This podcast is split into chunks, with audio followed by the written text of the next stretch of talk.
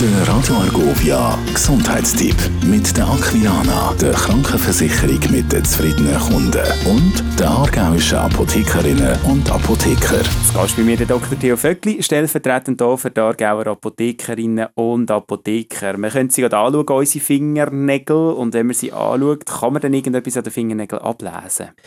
Absolut. Fingernägel sind wie Haar zum Beispiel, so wie so eine äh, Festplatte vom Körper, wo sehr, sehr viele Sachen speichern und Fingernägel können doch durchaus auf gewisse Krankheitszeichen, Mangelerscheinungen und so weiter oder auch schwere Krankheiten hinweisen.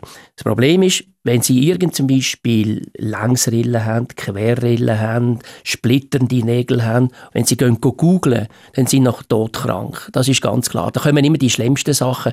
Aber auf der anderen Seite deformierte Nägel und so weiter können schwere Krankheiten dahinter stecken, aber es können auch nur viele Mangelerscheinungen sein. Hast du uns ein paar Beispiele? Ja, zum Beispiel hütende Nägel kann ganz einfach ein Vitamin A-Mangel sein, kann aber auch ein Zeichen von Schuppenflechten sein.